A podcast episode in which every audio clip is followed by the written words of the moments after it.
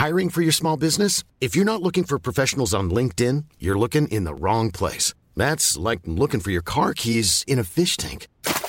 LinkedIn helps you hire professionals you can't find anywhere else, even those who aren't actively searching for a new job but might be open to the perfect role. In a given month, over 70% of LinkedIn users don't even visit other leading job sites. So start looking in the right place. With LinkedIn, you can hire professionals like a professional. Post your free job on linkedin.com/people slash people today. Un homme pourrait bientôt détenir 1000 milliards de dollars et vous le connaissez cet homme, donc on va voir tout ça en détail. Une élection à un poste important à l'Assemblée nationale ou encore le nom du nouveau village préféré des Français. Oui, oui, il y en a un nouveau. Vous allez comprendre tout ça. Salut, c'est Hugo, j'espère que vous allez bien. On est parti pour un nouveau résumé de l'actualité en une dizaine de minutes.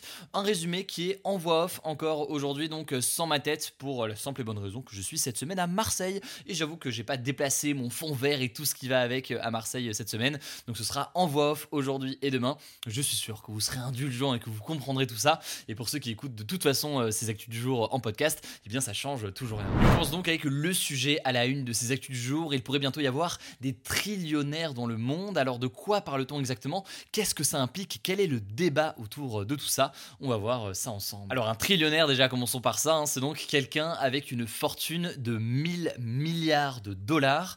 Et en fait, selon euh, l'entreprise américaine Tipaldi Approve, eh bien euh, l'homme d'affaires américain Elon Musk, patron notamment des entreprises Tesla ou encore euh, SpaceX, serait bien parti pour euh, obtenir donc 1000 milliards de dollars dès 2024 ou alors 2025. Alors aujourd'hui, selon le classement que réalise euh, chaque année le média américain Forbes, Elon Musk est l'homme le plus riche de la planète avec une fortune d'environ 267 milliards de dollars, soit près de 255 milliards d'euros. C'est un chiffre et on va en reparler après qui varie selon le cours de la bourse, mais globalement pour schématiser, il est donc pour l'instant à 25% du trillion d'euros. Alors comment est-ce que fait euh, l'entreprise américaine Tipaldi Approve pour estimer que Elon Musk pourrait être trillionnaire d'ici euh, 2024-2025 Eh bien en fait, il se base sur la vitesse à laquelle euh, sa fortune a déjà augmenté euh, depuis 5 ans. En effet, depuis 2017, la fortune d'Elon Musk a augmenté chaque année en moyenne de 129%. Et comment est-ce que c'est possible que sa fortune augmente euh, si vite? Là, faut bien rappeler que cette fortune-là, c'est pas une fortune qui est euh, vraiment sur son compte en banque. En fait, ce montant-là, c'est euh, l'argent qu'il aurait s'il vendait les près de 15% qu'il possède de l'entreprise Tesla ou alors euh, les 44% de SpaceX, mais donc euh, c'est pas l'argent qu'il a euh, aujourd'hui sur son compte en banque. Et je vous dis ça parce qu'en fait, c'est le fait que la valeur de ces entreprises augmente beaucoup en bourse ces dernières années qui fait que par ricochet, eh bien, ça fait augmenter la fortune euh, potentielle d'Elon Musk. D'ailleurs, c'est intéressant de noter que d'après Tipalti Approve, euh, c'est surtout SpaceX en fait qui contribuera à la fortune d'Elon Musk dans les prochaines années, car euh, sa valeur devrait augmenter et donc euh, potentiellement, vous l'aurez compris, euh, faire de lui un trillionnaire. Bref, il s'agit donc euh, plus d'une hypothèse ou d'une projection que d'une certitude, vous l'aurez compris. Mais au-delà donc de cet aspect insolite, que peut-on retenir de ça? Eh bien, globalement, dans les années qui viennent, on peut observer que les ultra riches vont devenir encore plus riches. Et d'ailleurs, toujours selon cette étude, il pourrait y avoir plusieurs autres trillionnaires d'ici à 10 ans, dont le créateur chinois de l'application TikTok Zhang Yiming, ou encore le français Bernard Arnault, propriétaire de LVMH, qui est aujourd'hui à la tête d'une fortune de 150 milliards de dollars. Cette projection fait par ailleurs écho à plusieurs chiffres publiés euh, récemment, par exemple ceux de l'ONG Oxfam qui lutte contre les inégalités. C'est des chiffres dont on parlait euh, il y a environ euh, un mois. Depuis le début de la pandémie de coronavirus, il y a eu 573 milliardaires de plus dans le monde. Autrement dit, l'équivalent d'un nouveau milliardaire pendant le Covid toutes les 30 heures. Et tout ça, vous l'imaginez, pose des questions, fait beaucoup réagir sur les réseaux sociaux et même plus généralement hein, dans le débat public depuis de nombreuses années. Il y a notamment cette question forcément qui revient souvent. Faut-il taxer plus lourdement les plus riches? D'un côté, il y a ceux qui estiment que cette fortune, elle est légitime par euh, les projets qui ont été euh, menés par euh, ces entrepreneurs, mais d'autres, au contraire, estiment que ces montants sont indécents et que au moment où des millions de nouvelles personnes dans le monde pourraient tomber dans la pauvreté ou même dans la famine, on en a beaucoup parlé sur la chaîne, à cause notamment de la hausse des prix, eh bien, il faudrait réduire ces inégalités et surtout mieux répartir les richesses. Oxfam plaide par exemple pour que de nouveaux impôts soient introduits sur les très grandes fortunes au niveau mondial. Et par ailleurs, plusieurs personnalités très riches sont aussi de cet avis à l'occasion du forum de Davos fin mai qui rassemble les grands décideurs économiques. Il y a un groupe de 150 millionnaires qui a signé une lettre ouverte avec ce message Tax us now, autrement dit, faites-nous payer des impôts maintenant pour réduire les inégalités. Bref, on devrait donc voir apparaître dans les prochaines années de plus en plus de trillionnaires. Alors forcément, ça pose beaucoup de questions et ça me semble intéressant de pouvoir vous expliquer tout ça euh, aujourd'hui. En tout cas, vous le savez, si vous voulez plus d'infos, je vous mets comme d'habitude des liens en description. Allez, on continue avec les actualités en bref. D'abord, cette première information en France, le député de la France Insoumise et de la NUPES, Éric Coquerel, a été élu à la tête de la commission des finances. C'est en fait un poste très stratégique puisque c'est la commission des finances qui examine tous les projets de budget de l'État français avant leur examen à l'Assemblée nationale et au sein donc de l'hémicycle avec le reste des députés. Elle est donc considérée comme l'une des plus puissantes et des plus prestigieuses responsabilités au sein de l'Assemblée nationale. Elle est attribuée d'ailleurs par tradition à un membre de l'opposition après un vote en fait où le parti arrivant en tête ne participe pas. Alors Éric Coquerel l'a remporté avec 21 voix contre 11 pour le candidat du Rassemblement national Jean-Philippe Tanguy. Le tout dans des conditions qui ont été dénoncées par le Rassemblement national qui réclamait cette fonction. Je vous mets un lien directement en description si vous voulez en savoir plus. Deuxième actualité, euh, toujours en France, une enquête pour tentative de viol a été ouverte par la justice. Une enquête ouverte contre le ministre des Solidarités, Damien Abad.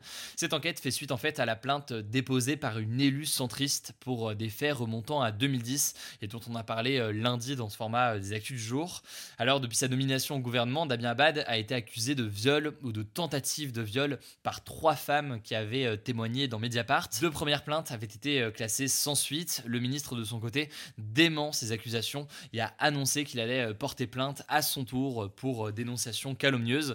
En tout cas, cette affaire continue, vous l'imaginez, d'embarrasser le gouvernement. Troisième information, Vladimir Poutine a réagi aux propos euh, tenus par les dirigeants et chefs d'État du G7, donc ces puissances mondiales qui se sont réunies en Allemagne cette semaine et qui s'est amusé dimanche dernier à se moquer de l'image virile affichée par le président russe. En effet, les chefs d'État étaient réunis autour d'une table pour faire face aux journalistes qui prenaient quelques photos. Le Premier ministre britannique Boris Johnson avait ironisé en demandant s'ils devaient garder leur veste ou alors les enlever pour montrer leurs pectoraux, en se référant notamment à cette fameuse séance photo de Vladimir Poutine faisant du cheval torse nu en 2009. Eh bien, Vladimir Poutine a donc répondu lors d'une conférence de presse. Il a déclaré que voir les dirigeants torse nu aurait été, je cite, un spectacle dégoûtant. c'est donc très anecdotique, hein, on va pas se mentir, c'est pour ça que c'est dans les en bref et qu'on va pas en parler euh, davantage. Au passage, en tout cas, et là c'est plus important, le président russe prévoit de se rendre au sommet du G20 qui aura lieu à Bali en novembre et qui rassemble les plus grandes puissances mondiales. Alors évidemment, euh, d'ici là, les choses peuvent euh, évoluer, mais il s'agirait potentiellement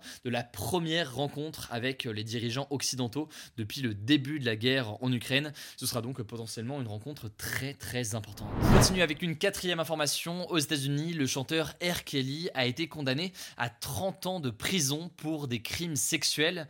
En fait, la justice américaine estime qu'il a organisé pendant des années un système d'exploitation sexuelle de jeunes, dont des adolescentes. Alors, neuf femmes et deux hommes l'accusaient de viol, d'exploitation sexuelle de mineurs, de prise de drogue forcée et d'enlèvement.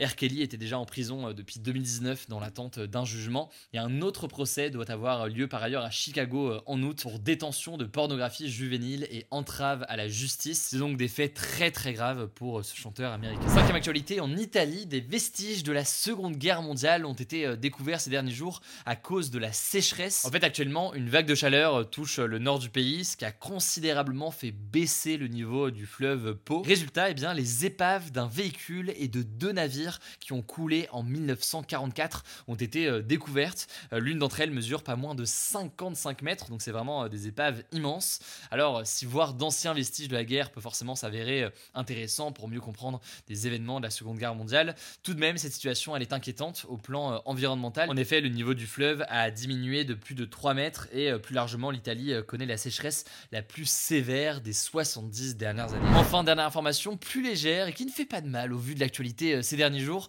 le village de Bergheim en Alsace a été élu village préféré des Français pour cette année 2022. En fait, c'est une désignation qui a lieu dans le cadre d'une émission présentée par Stéphane Bern sur France 3 depuis 10 ans et c'est donc le quatrième village alsacien à l'emporter depuis 10 ans. En tout cas, suite à cette annonce, les habitants du village ont évidemment sauté de joie et en soi, il n'y a pas de véritable récompense pour le village, si ce n'est que d'un point de vue touristique, touristique, ça entraîne quelque chose de très fort puisque le village, par exemple, qui a été primé en 2020, a vu son nombre de visiteurs multiplié par 5 en un an. Donc ça a quand même un impact très très important sur le tourisme, en espérant quand même pour eux que ça va pas complètement perturber la tranquillité du village. La dernière chose au passage, aujourd'hui, c'était le début du brevet des collèges pour les collégiens.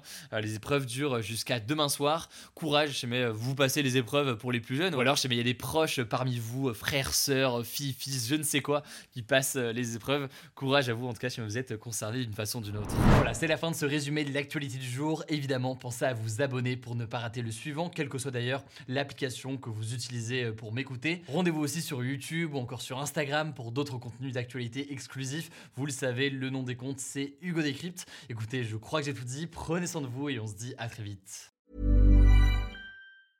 Mom deserves the best, and there's no better place to shop for Mother's Day than Whole Foods Market. They're your destination for unbeatable savings, from premium gifts to show-stopping flowers and irresistible desserts. Start by saving 33% with Prime on all body care and candles. Then get a 15-stem bunch of tulips for just $9.99 each with Prime. Round out Mom's menu with festive rosé, irresistible berry chantilly cake, and more special treats. Come celebrate Mother's Day at Whole Foods Market.